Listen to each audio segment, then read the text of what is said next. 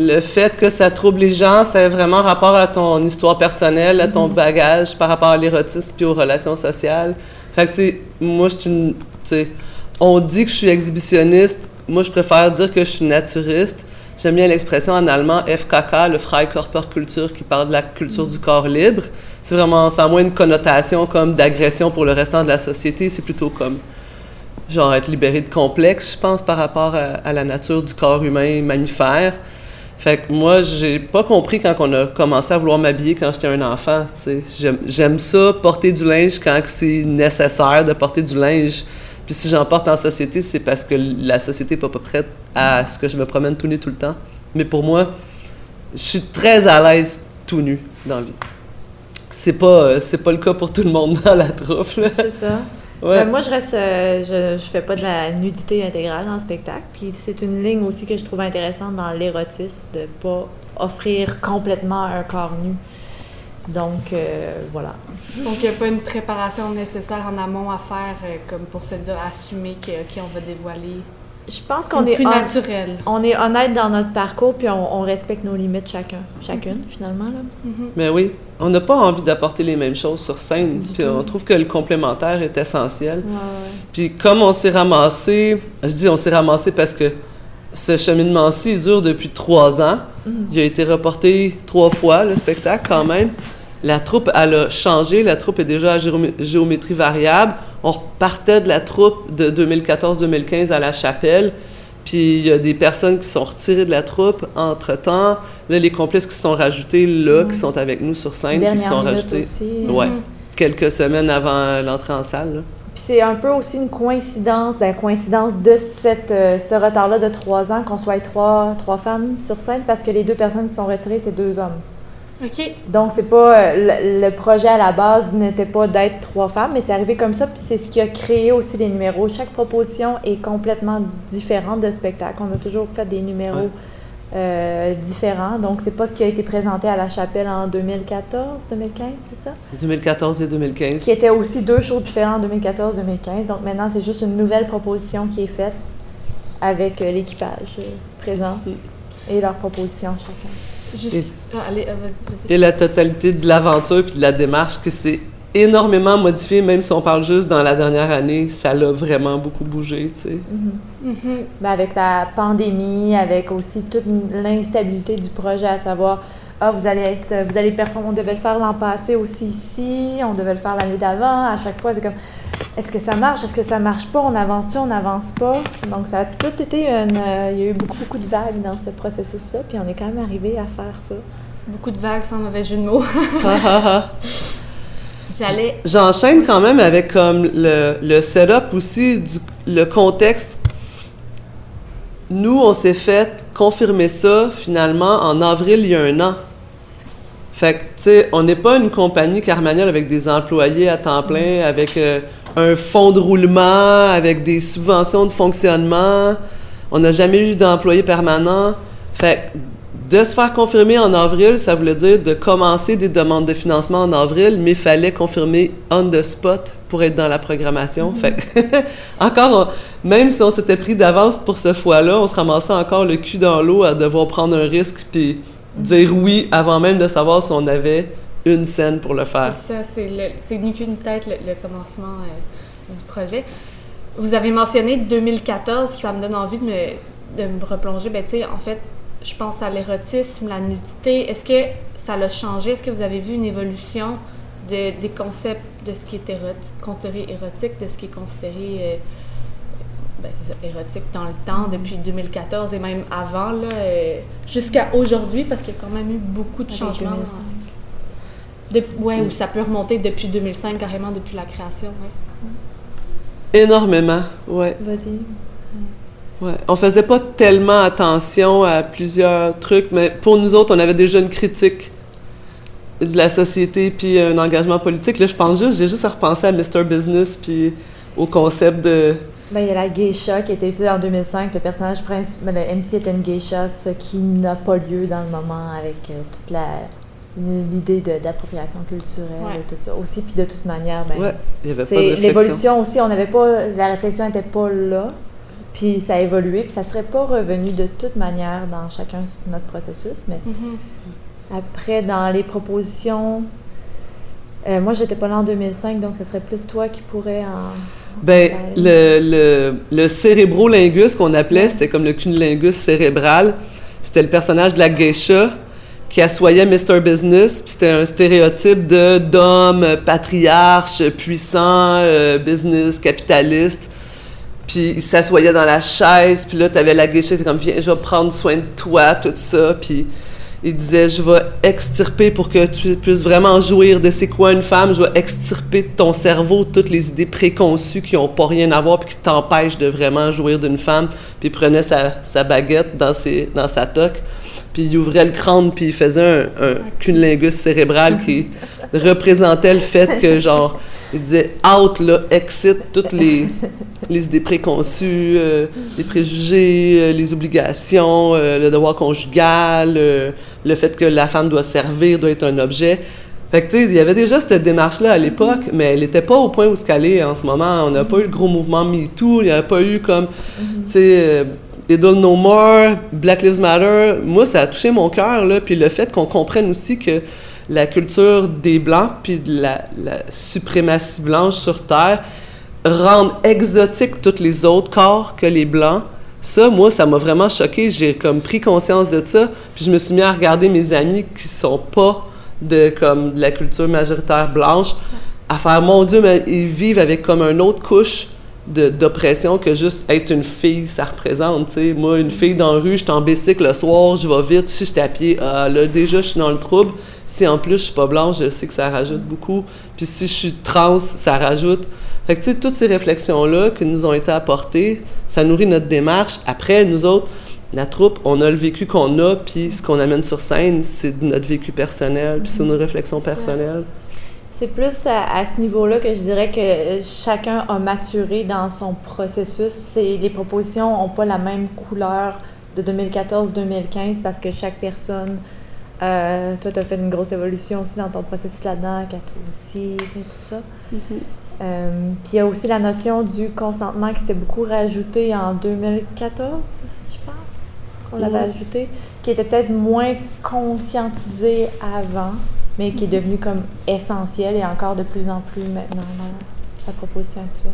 C'est ça. Est-ce que vous pouvez parler un peu de comment vous intégrez le consentement dans cette proposition-là avec la relation avec le public, comment il est intégré dans le spectacle?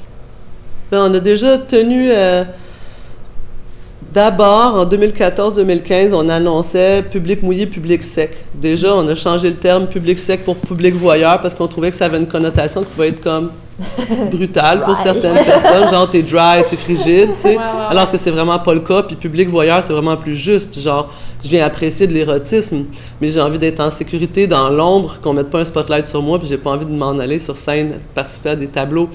Fait que public mouillé, c'est j'ose me mouiller. Je m'en vais me mouiller, je prends des risques. Ça se peut que je sois invité à participer à des tableaux. Puis après, c'est super essentiel pour nous autres de demander si tu correct, tu as envie de participer, de dire tu as le droit de changer de statut en tout temps. Si ça te tente pas de venir, tu viens pas. Tu y a pas, y a pas, on t'enferme pas dans l'étiquette que tu te donnes au départ, mais les gens se connaissent assez bien, puis il y a du monde qui sont super willing, puis des fois ils sont pas dans le mood, puis ça va être ça, puis d'autres fois il y a comme du monde qui sont comme d'habitude plus gênés, puis que là ils se sentent en sécurité, puis ils ont envie de venir.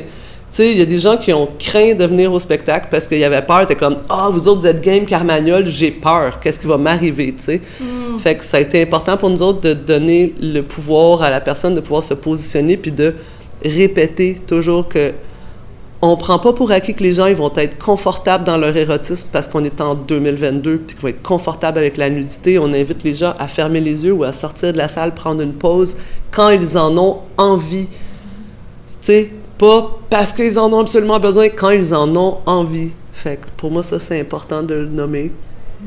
Puis, spé- tu sais, dans, dans leur vivant aussi, ça pourrait de donner cette opportunité-là, j'ai l'impression, c'est comme, ah, ça sera pas mal pris. Tu sais, c'est pas je sors de la salle parce que c'est pas de mon goût, c'est juste, je sors, je reviens, je peux. euh, je, peux je suis maître. Tu sais, je suis tout le temps en sécurité finalement.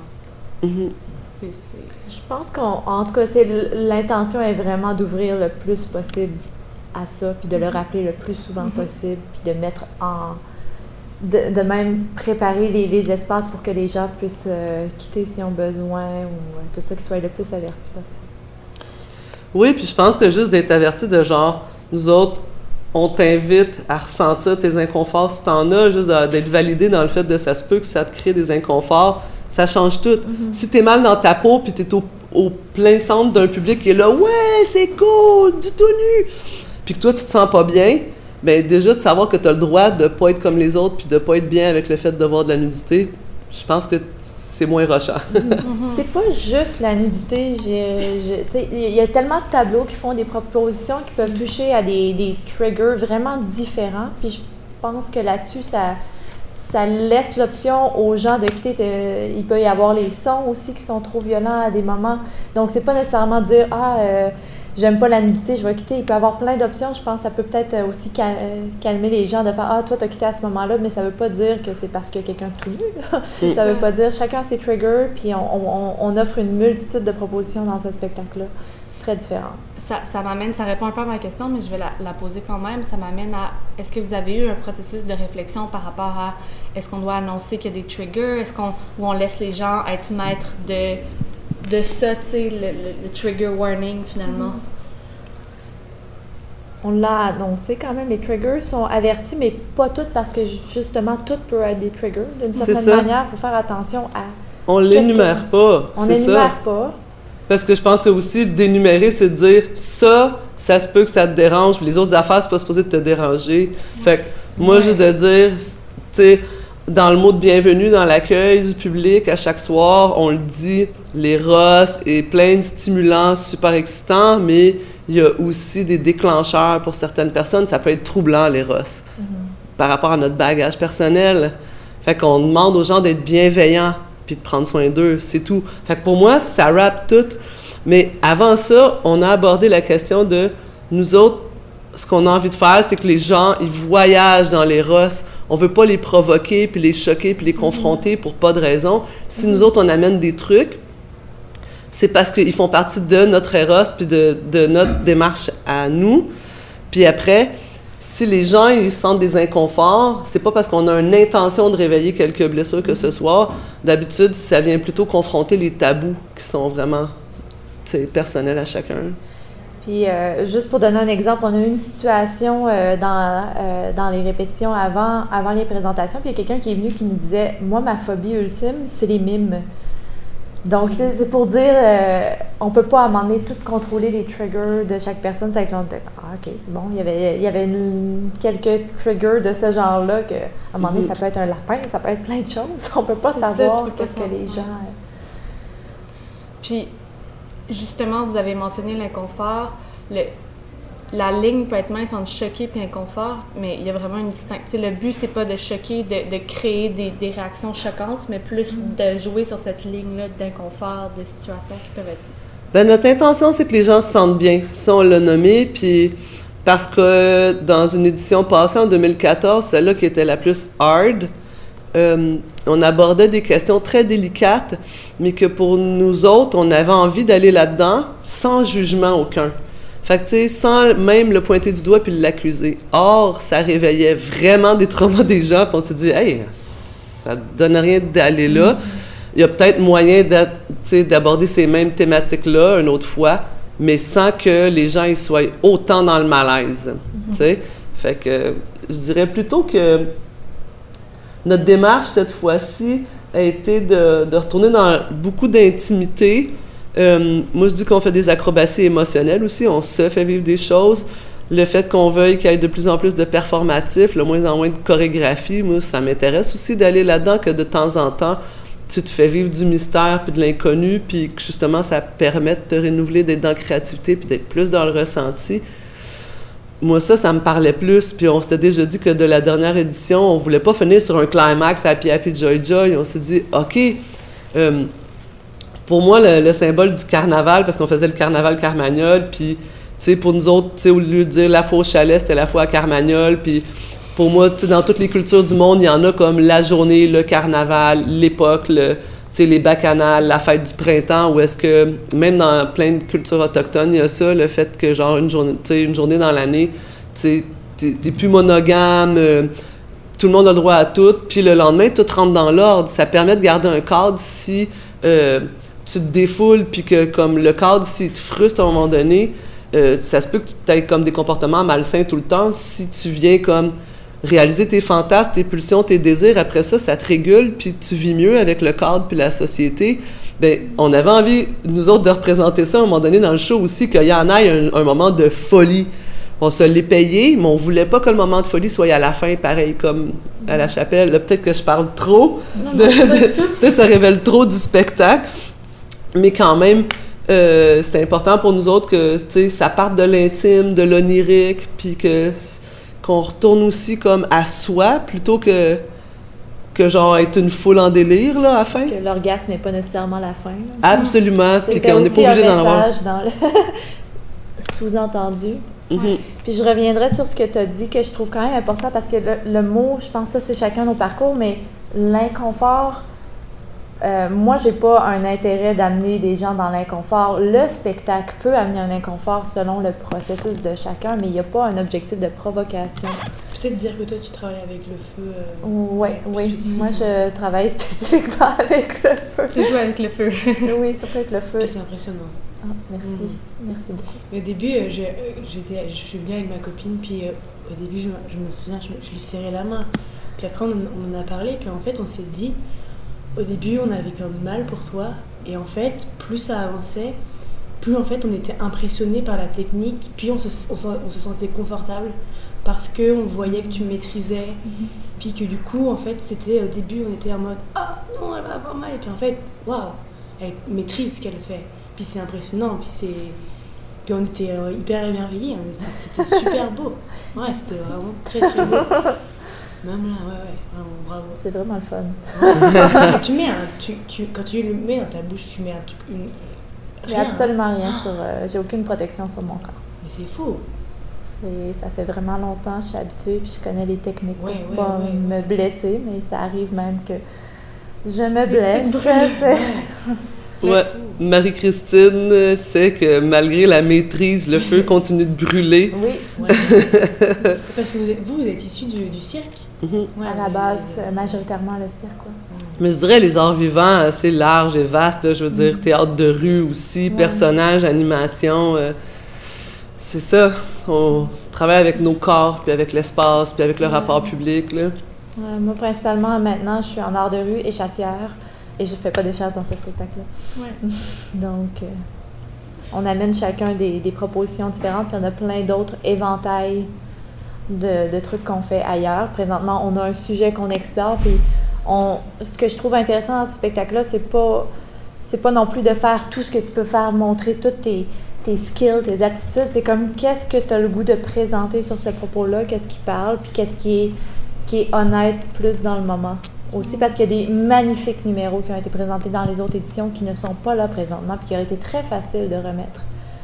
Mais on s'est donné le défi de justement être plus actuel, puis est-ce que c'est encore ça? Est-ce que c'est c'est une redite? C'est-tu vrai? C'est-tu ça? Mm. Moi, par rapport aux, agrès, puis aux appareils, aux disciplines de cirque, en tant que tel, déjà 2014-2015, je me disais, OK, je n'utilise aucun agrès à moins que je le justifie qui soit essentiel dans ma proposition. Puis mon but, c'est quand même de toujours trouver une bonne excuse pour les amener parce que j'adore faire ça. Mm. Mais ce serait pas question que je le fasse parce que ça marche, parce que ça pogne, tu sais. Ce serait pas suffisant pour moi comme raison. Fait que je suis vraiment contente euh, des raisons que j'ai trouvées ce spectacle-ci. Puis qui sont complètement différentes. Puis sont absolument opposées aussi. Ça, ça me plaît. Mm. Tu sais. J'ai goût de, terminer en vous demandant, là, vous commencez les représentations, mais mis à part peut-être quelques brûlures, quand vous terminez, là, toutes les représentations, c'est parce que vous vous donnez beaucoup aussi vous-même émotionnellement sur scène. Comment vous, comment vous êtes à la fin? Comment ça se... Ça dépend, mais on, on s'est entendu sur un cadre. C'était immensément chargé avant la première. On était épuisés, on était tous euh, psycho-émotionnellement très instables et très euh, vulnérables. Puis on se le disait, on en parlait, on partage là-dessus. On est tous très challengés profondément. Puis le spectacle nous amène aussi à vivre des choses vraiment euh, troublantes. Fait que euh, euh, on, s'est comme partagé c'était quoi nos besoins, puis quand on termine le show, tout le monde a le droit de, se dire OK, moi j'ai besoin de prendre un temps, j'ai besoin de prendre un temps. Là, on fait quand même des sacrifices des fois, puis on fait des efforts comme pour ce soir, il y a une discussion après avec le public. On va pas les faire attendre pendant 20 minutes, même si on aurait besoin de retourner au calme. Il y a des post-it aussi qui doivent se faire immédiatement, puis qu'on peut pas attendre euh, après une discussion publique, par exemple. C'est un spectacle qui est très exigeant, mais d'une autre manière qu'un spectacle de, disons, un cirque plus standard où ça va t'exiger physiquement ta chorégraphie, des répétitions. Là, c'est comme tu disais, c'est de la jonglerie émotionnelle, c'est très honnête comme performance. Euh, c'est très senti, donc ça vient vraiment chavirer beaucoup de choses. Puis il y a des, des propositions aussi comme celle de, de Catherine qui viennent, qui l'amènent plus loin dans, certains états, puis que c'est ça, il y, a, il y a des besoins qui sont après le spectacle aussi pour... euh, Ouais. Puis qu'on s'est dit qu'on va avoir besoin de doser parce qu'on n'a jamais fait ça, une run de 15 shows. Fait fait. qu'on s'est dit, OK, c'est très, très engageant. Puis là, on en a C'est ça. 15 à faire. Fait à quel point je mesure, puis je, je peux pas tout donner ce soir. Je peux absolument donner comme de mon authenticité, puis d'être très intense. Mais je peux pas comme me brûler à 100% puis avoir rien à donner demain. De la même façon que Katou, si elle se fait vivre des subspace, il faut qu'elle dose parce que la quantité d'hormones, d'enzymes, de tout ce qu'on se fait vivre, si elle est trop grande, après on est empoisonné puis il faut le curer. C'est le même que ça se passe, tu sais. Fait que le psycho-émotionnel, faut qu'on faut qu'on le gère puis c'est ça. Ouais, puis c'est ça, comme tu dis, puis moi, si je me brûle, ben, je peux pas juste changer de peau pour le prochain spectacle. C'est comme on, on est sur une série, il n'y a pas d'espace, c'est là, puis on, tout est nouveau, c'est des nouvelles propositions, on n'a jamais fait ça en- à chaque jour, autant de jours, donc on, on découvre tranquillement comme, OK, comment on, on- on navigue Ouais. tout ça.